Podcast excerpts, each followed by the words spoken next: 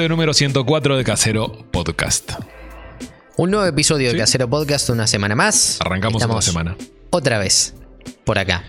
Por ahora, y eh, creo que hasta la semana que viene, los días miércoles en vivo. Sí, en vivo estamos los miércoles a partir de las 18 horas. Sí, acá en twitch.tv. twitch.tv barra soy Nildo. Exacto, exacto. O en diferido, YouTube, eh, Spotify, cualquier plataforma de podcasting que les guste. Estamos ahí en Por ahí nos buscan, nos siguen en Instagram también. Normalmente a partir de los lunes. ¿No? Sí, normalmente a partir de los lunes. Exacto. Exactamente. Si están en la ciudad de Minas City, canal 3 de BCC, 21 horas los lunes. Por ahí nos pueden ver. Por ahí nos pueden ver también. Eso por la tele. Eso por tele. Pero mientras tanto, hoy nos convoca otro tema que tenemos que venir a conversar acá, como siempre venimos a conversar, o casi siempre, porque a veces, eh, complicaciones horarias, no hemos podido. Puede pasar. Sí, puede pasar. Está dentro de los, de los inconvenientes hemos, que pueden fallado suceder. alguna semana, es cierto que vamos a hacer. La cuestión es que existe algo que se llama el Taste Atlas, ¿no? El Atlas del sabor en español. No está la traducción en español, pero es literal la traducción. Sí, la, la traducción directa es eso, el Atlas del Sabor. Sí, Es una página web. Es una web que es una web muy nueva. Es una web que nació en el 2015. Ujú. Y nació por parte de un periodista checo.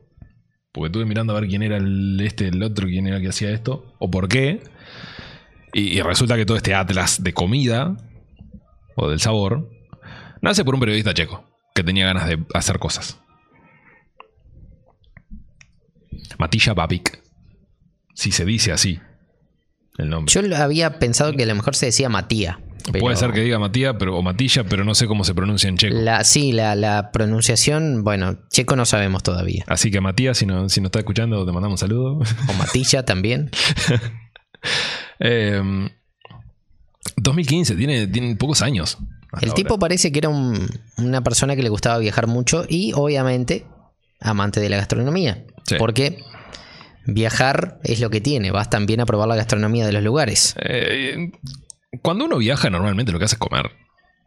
Y está bueno que haya gente que te interesada en el tema de No, y- mostrar lo que ver. da la vuelta. Comer también es intercambiar cultura. Sí. Ya, ya lo abordamos en el capítulo anterior. Sí, es cierto.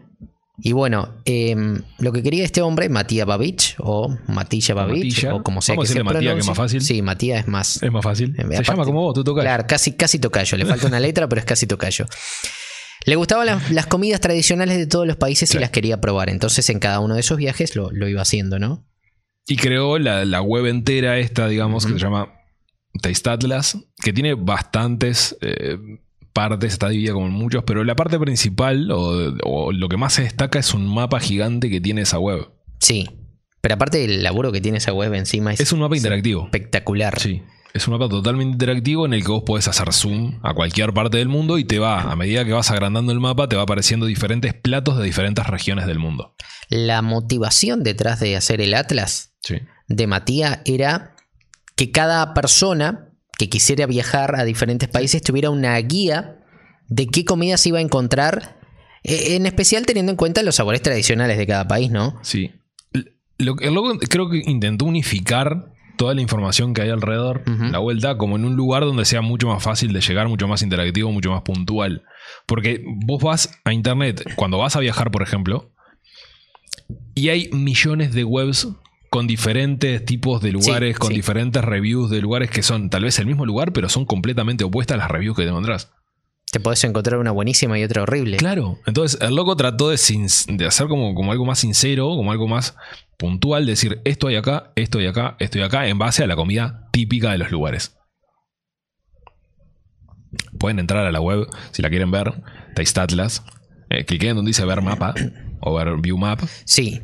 Y, Y, ahí se van a encontrar con justamente el. Atlas, con, eh, a ver, tiene como figuras de platos Sí. en cada uno de los países. Está la foto de los platos típicos de cada lugar. Sí.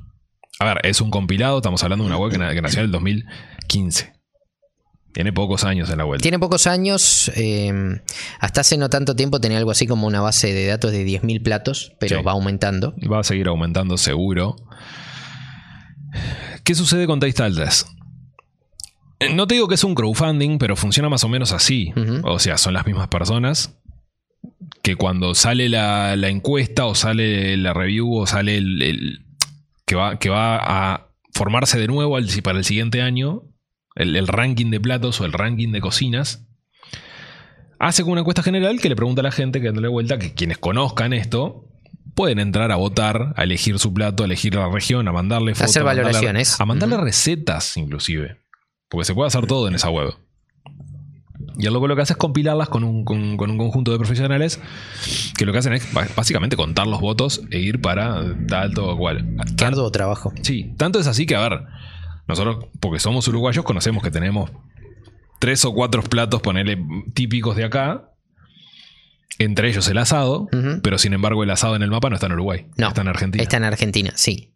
En Uruguay hay otro. En Uruguay está el chivito El y chivito. el chajá. Puntualmente en Salto está el chajá y en Montevideo está el chivito. El chivito, sí. ¿Ah? Que si los clican van a ir directamente a un, a un, a un posteo, a un post, con lo Sí, que es don- el chivito. donde te dice qué lo que es. Sí, y después también hay restaurantes y Sí, demás. de cada país que hay, vos podés encontrar los típicos restaurantes que hay. Pero claro, mirás lo que, lo que dice Uruguay.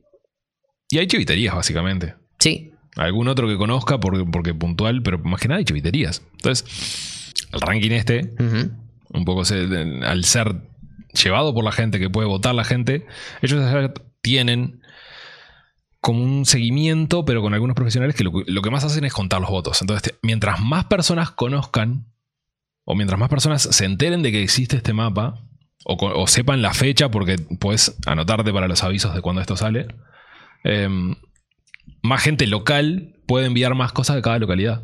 Entonces puede quedar mucho más amplio, y hablo de amplio de- dentro de lo que tenemos acá en Uruguay, que por ejemplo podrían haber recetas de buñuelos de alga, que son bien Sí. típicos de la cocina de Rocha, que son cosas muy típicas, muy de nicho de acá de Uruguay, que es lo que busca realmente el- el- este periodista. claro. Más allá de los platos icónicos de- que tenemos nosotros, podemos llegar a lograr a que se encuentren esas cosas. Han habido un montón de, de- de posteos en Twitter, de posteos en diferentes redes sociales que, que han mostrado en este año como un ranking de diferentes platos, de diferentes quesos, de diferentes eh, sándwiches. El chivito, por ejemplo, está dentro de ese, de ese ranking que salió hace un tiempo, que me acordé hace un, hace un par de días y no lo encontraba.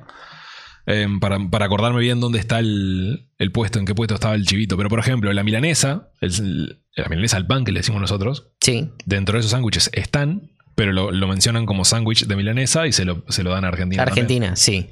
porque le dicen sándwich de milanesa. Es que en Argentina, eso te iba a decir, en Argentina le dicen así, sándwiches de, mila- de milanesa. Llámenlo coincidencia, llámenlo como, como sea, pero claro, hay que meter un poquito más de fuerza, Urice. Vamos, vamos a tratar de estar También. Argentina no es como muy grande. Eh, obvio. Tenemos una cultura incluso gastronómica muy, Muy parecida. similar. Pero así, por ejemplo, Francia, Francia, algunos periodistas franceses estaban enojadísimos porque los quesos franceses estaban por debajo de los italianos. O sea, el parmellano rellano, que es el más conocido del mundo, estaba como por encima, era- era- fue catalogado como el mejor queso de no sé qué año. Em, no sé si fue de este año o del año anterior. Y, y Francia salió a enojarse porque no, no podía ser que, que no, que no estuvieran sus quesos. No, cosas de, de envidias entre unos y otros, supongo también. Pero el parmellano rellano todo el mundo lo conoce, que ese, mínimo tiene un año de estacionamiento. Antes de ni siquiera pensar en abrirlo para ver cómo está. Entonces, eh, hay cosas que sí están muy bien dentro de esa lista, pero vuelve a lo mismo. Termina siendo la misma gente votando esto o lo otro. Te hago, te hago una comparación bien, bien puntual que como dices, no, esto es- un robo. Em, dentro del ranking mundial de las cocinas del mundo, Uruguay está en el puesto 49. Sí, dice que está en el puesto 49. ¿Ah? Si vos mirás ese rango, los primeros nombres que aparecen, por ejemplo, Estados Unidos está más arriba que Perú. Siendo que Perú. A mí me sorprendió puestos como, como los de México, como Sí. los de Perú, que son que es cocina muy reputada y no está, Sí. por lo menos a mi entender, no está lo donde debería estar. México está creciendo muy mucho, muy mucho. está creciendo muy rápido, quise decir. Eh, Muy rápido en estos últimos años. Se ve que han encontrado como un, como un nicho bastante interesante en México o se está expandiendo de una manera importante. Porque lo están como catalogando bastante alto en, en- en todas las cocinas del mundo. Eh, pero Perú se conoce que es una de las mejores cocinas latinoamericanas, Sí. seguro, Sí. y a nivel mundial es de las más explosivas gracias a, a la fusión con lo, con lo Sí, asiático. creo que está un, un escaloncito por debajo de la cocina mexicana. Claro. Lo raro es eso, es que aparezca Estados Unidos por encima de México. Siendo que Estados Unidos es una masividad de. de- Sí, de sabor. Estados Unidos es como, es como cocina cosmopolita. Sí, Tal cual como es el país en general, ¿no? Es un país que está básicamente formado por inmigrantes de todas partes del mundo, entonces la gastronomía lo refleja. claro, claro. Pero mm, a eso, a eso es lo que iba. Em, cuando vas a comer y comes en Estados Unidos, tienden a sobrecargar de especias los sabores. Y no digo especiarlo a nivel em, Marruecos, a nivel India, ¿no? Que encontrás como una variedad de especias interesante en todo. No, digo a sobrecargarlo de especias y condimentos que vos dejás de, percibir lo que estás comiendo. Está como todo muy bien condimentado, está rico, no te digo que no. Pero no le sentís el gusto a lo que estás comiendo, sino la cantidad de especias que hay en la vuelta. Entonces es como opacar sabores. Como que perdés la perspectiva en Sí. realidad de los sabores. En muchas zonas, no digo que todo sea así, pero en muchas zonas como que sí. Hay cocina de nicho, ahí en Estados Unidos que está muy buena. Em, como las cosas del, de- del sur, por ejemplo, la comida, la comida del alma, ¿no? La soul food que le dicen ellos. Que hay cosas que están increíbles ahí, que son bien, bien de nicho, o cosas nativoamericanas que, ten- que usaban antes, que son tremendas, que son parte de su cultura también. Pero no, no están al nivel de lo que tiene Perú. Entonces que vos digas, bueno, hay como cierto... Que, que Estados Unidos esté por encima, obviamente te, te habla de que mucho más personas de Estados Unidos conocen Claro. de la web que las peruanas. O que incluso las mexicanas. Sí, a ver, si, si están en, por encima o por debajo, son por décimas. Estamos hablando de que tampoco es tanta la diferencia entre uno y otro. Pero pues, si, Estados Unidos está en el puesto 8, Perú está en el 11, una cosa así. Creo que eran dos o tres países de diferencia entre unos y otros. Digo como ese ejemplo puntual porque me pareció, me pareció raro verlo de esa manera. O sea, está bueno, está buena la web, está bueno que sea todo el mundo intentando eh, congeniar para lograr algo importante y lograr algo que se vea dentro de todos los países.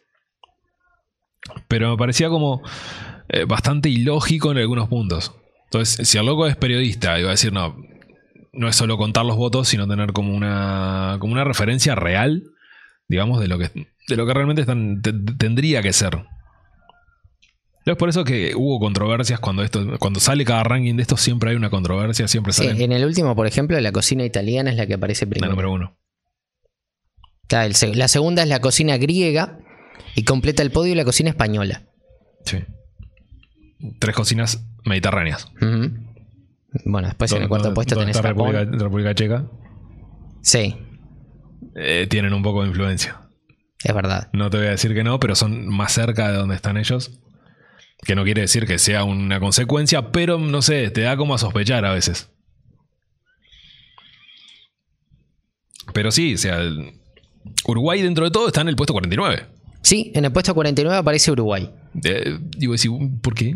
¿Por qué Uruguay en el puesto 49? Bueno, Eh, aparentemente se enteraron. claro, si, si hubiera más gente que hubiera votado, seguramente hubiera aparecido Seguramente más arriba. sido lo más. cual no te da realmente una perspectiva de algo que sea mejor o peor, sino lo que decíamos Sí. antes. O sea, cuánta gente se enteró y votó. Sí. Más nada. Sí es cierto de que la misma web tiene un sistema de traqueo de personas. Aparentemente tienen un sistema en el que se puede verificar con inteligencia artificial de que los votos hayan sido reales y que no, sea- no haya sido, por ejemplo, alterado, no sé, por bots. Que todos sabemos que existen bots de internet en los que vos los podés Sí. programar para que hagan determinada cosa. En este caso podría ser justamente votar Alterar las, las encuestas, por ejemplo. para alterar las encuestas. Pero no, no, no es el caso de esta porque aparentemente eso está bastante curado, tiene como su sistema que está bastante pulido en eso. Eh, y lo vienen como desarrollando, entonces está bueno que sean personas los que votan. Ahí está bueno que se conozcan cosas de acá, entonces ni bien se sepa una nueva, una nueva referencia, una nueva fecha sobre el nuevo, el nuevo Atlas, porque va a salir un Atlas para el año que viene, todos los años se renueva esta lista. Eh, estaría bueno tener como el contacto o tener eh, o saber cuándo es que esto va a salir para por lo menos dar algo puntual de acá. Claro. ¿No? Más allá del chajá, que, que es nuestro, más allá del, del chivito, que Del también chivito. es nuestro. Eh, tenemos alguna que otra cosita bien de nicho que podemos mm, dar a conocer. Que no sea siempre lo mismo. O sea, nosotros podríamos ganarle tranquilamente a Argentina diciendo que el chimichurri es nuestro. En eso. Siendo que es algo que usamos los dos. Sí. Que lo, ten- tienen algunas diferencias a veces el nuestro con el de ellos. Pero es básicamente lo mismo. Los usamos igual. Tortas fritas creo que aparecían también en la sección de Uruguay. ¿Torta frita parecida? Sí, me parece que No sí. me acuerdo. Puede ser, ¿eh? Puede ser. Bueno, la torta frita. O los pasteles fritos. Los pasteles, sí, pero los pasteles no los vi. ¿Viste? ¿Viste? Los pasteles no los vi. Pero y no, y no se ven en la vuelta tampoco. Ya es raro de ver un pastel frito. ¿Sabes dónde los vi? En la semana de la Valleja. Claro. Los eventos locales sí, siempre. Tenemos que hacer algún episodio en algún momento de comida de festivales. No es mala idea. ¿De, de festivales de acá? Sí, festivales uruguayos. Y mira que tenemos. Por eso, Mira que tenemos. hay unos cuantos. Sí, así de, de memoria. El del salchichón, el del asado con cuero, el... Además, eh, todos los años aparecen diferentes. Todos los años. Todos los años. Son geniales. Eh, son bien, bien festivales de campaña. Pero ese tipo de cosas estaría bueno que estuvieran en el Atlas. Sí, Ah, igual que, lo- que locales, lo- lugares puntuales para ir a comer, que eso está bueno que haya, que no sean solo chiviterías, porque es la mayoría que hay. ahí está, los hay, pero son restaurantes en general Míticos, de clásicos de toda la claro, vida, clásicos que también te da a entender que quizás la misma gente que tiene que ver con los restaurantes fue la que Puede ser también, ojo. se haya colocado allí. Sí. Da a entender que no A quiero decir que sea verdad, Es, es Pero un- claro, un a ver. publicidad ahí importante también. Es como lo, lo- lo hemos dicho antes, de repente las reviews en, en Google Sí. a veces son hechas por gente que tiene que ver con los mismos lugares. Sí, es cierto. Estuvimos mencionando eso la otra vuelta. De, de que se votaban a ellos mismos como Claro, para tener entonces mejores. no me extrañaría que esto fuera algo similar. Eh, Porque además ves lugares como muy míticos, Sí. como, como los lugares eh, que aparecerían en cualquier publicidad de radio o televisión. Es cierto, es cierto. Y Eh, lo lindo de la gastronomía, cuando viajas a algún lugar, es descubrir lugares escondidos que tienen Eso. algo interesante para ofrecer. que sea ese nicho de cosas que vos decís, sin ir en demérito de restaurantes grandes, que por algo lo son. No, obvio, obvio. Pero ir a- puntualmente a lo local. Eso es lo que quieren lograr realmente con esta web, más allá de lo clásico, más allá, de lo, de lo que. por lo que es conocido un país o una región. Em, ir directamente a lo puntual, a decir, esto, esto se consume acá nada más. Ujú. Eh, Creo que lo hemos mencionado, el queso colonia. El queso colón. Podría estar perfectamente en ese Sí. mapa acá. Es que tendría que estar. Tendría que estar. Tendría es que estar incluso. nuestro. Sí, tendría que estar. Entonces, son ese, ese pequeña, pequeñas cosas que a la vista vos decís, bueno, está bien, tenemos un par de cosas, no está tan mal, pero Sí. podrían haber más. Es que tendrían, sí, tendría que haber mucho más, me parece. ¿Viste? ¿Viste? Te pones a analizarlo. te pones a analizar, te pones a pensar la cantidad de platos que hay. A ver, a veces uno cae siempre en, En lo mismo, en- en- claro, en decir, bueno, pero Uruguay no es un país Como que, que no tenga tiene una tanto. gran identidad gastronómica. Pero si te pones a pensar, viste, y te pones a analizar un poquito más por sobre la superficie, porque claro, también acá en Uruguay es cierto que la gente no se la suele jugar a la hora de comer. es cierto. Entonces, caemos siempre en lo que, en, lo que decimos acá frecuentemente. Siempre nos ofrecen los mismos platos. Siempre más o menos lo mismo. Pero con esa diferencia de que si em- empezás a hacer memoria nada más de lo que te lo encontrás en la vuelta, o cuando vas a comer, a- te vas de paseo. A cualquier departamento. Y vas a un lugar y pedís algo, algo siempre te va a llamar la atención. Sí. Que no lo viste donde vos vivís. Entonces, ese tipo de cosas está bueno encontrar. Por eso decía Y eso que estaría muy bien que viniera acá en el Atlas, Sí. que no viene. es una herramienta que está buena, que no todo el mundo la conoce. No, la motivación detrás de la herramienta realmente me parece eh, algo muy aprovechable. Sí.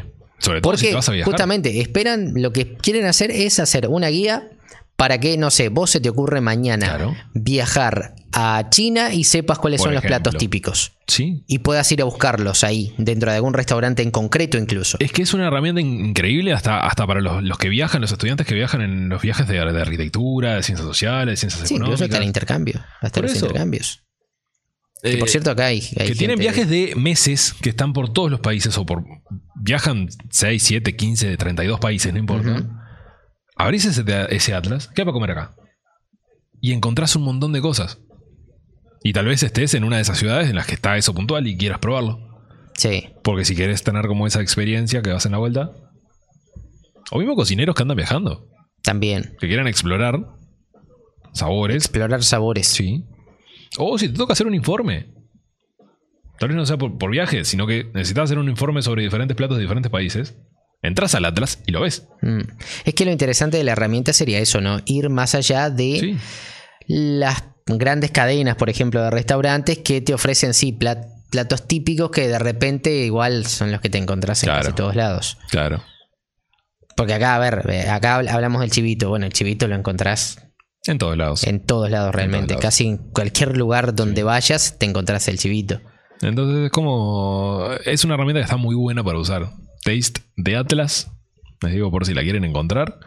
Eh, y pueden ver no solo el mapa que estamos comentando, sino que diferentes lugares para ir a comer, diferentes eh, anotaciones o diferentes recetas, porque el loco es muy de pedir Sí. recetas sí, típicas también. Está bueno eso justamente para... Es un compendio general, es como una enciclopedia. una receta de la cocina peruana y decís, mira, tengo ganas de hacerlo. Sí. O, no sé, tu abuela hacía las tortas fritas de una manera y tal vez esa receta termine en el Atlas. Mm. Ah, o una receta de buñuelos puntual, o una receta de lo que sea. Entonces, ese tipo de cosas es lo que están tra- tratando de hacer en este Atlas.